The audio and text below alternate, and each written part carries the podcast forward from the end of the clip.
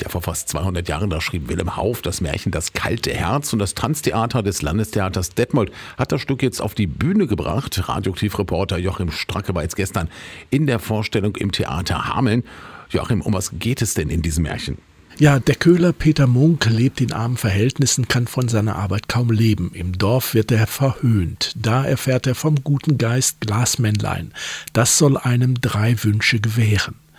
Er wünscht sich Tanzkünste und Geld fürs Wirtshaus und eine Glashütte. Doch bald ist das Geld ausgegeben und für die Glashütte hat sein Können nicht gereicht. Da wendet er sich an den bösen Geist Holländer Michel. Der gewährt ihm unbegrenzten Reichtum für sein Herz.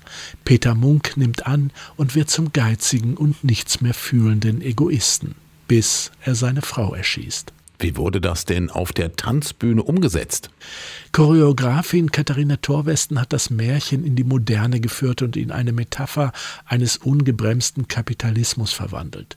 Nur der eigene Profit zählt und das ausgetauschte Herz macht aus Peter Munk einen Cyborg, der mit seinem blinkenden steinernen Digitalherz keine Gefühlsregung außer seiner Gier zeigt. Seine Umwelt nimmt er nicht mehr wahr, hängt am Smartphone. Seine Mutter wird verstoßen und beim Versuch seiner Frau der Mutter etwas abzugeben, wird sie erschossen. Am Ende wird die moderne Geschichte dann aber wieder zum Märchen, denn der gute Geist siegt und Peter Munk bekommt sein Herz zurück. Wie hat es denn dem Publikum gefallen?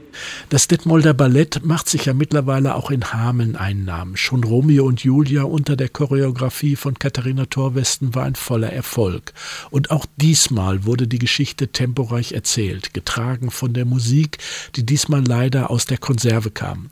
Obwohl es waren eher ja Musikteile bestehend aus Melodien zwischen Tango, Salsa bis hin zum Pop und Techno und sphärischen Klängen. Manchmal in den Übergängen etwas stockend. Diese Klänge und der Tanz reichten aber komplett aus, die Geschichte zu verstehen. Das Bühnenbild unterstützte zudem das Tempo der Erzählung. Nur durch wenige Veränderungen wurde zum Beispiel aus einem Pappkarton ein Tisch oder das Behältnis von Gütern oder in der Reihe zur Produktionsstraße. Und wie hat das Ensemble gewirkt? Alle Tänzerinnen und Tänzer konnten überzeugen, natürlich in erster Linie der Darsteller von Peter Munk und seiner Frau Lisbeth. Da hat mir eine Szene besonders gefallen, als Lisbeth versuchte, den versteinerten Peter mit ihrer Leidenschaft zu erreichen, er aber mit seiner stoischen, gefühlslosen Abwehr sich nicht beeindrucken ließ. Da knisterte die Spannung.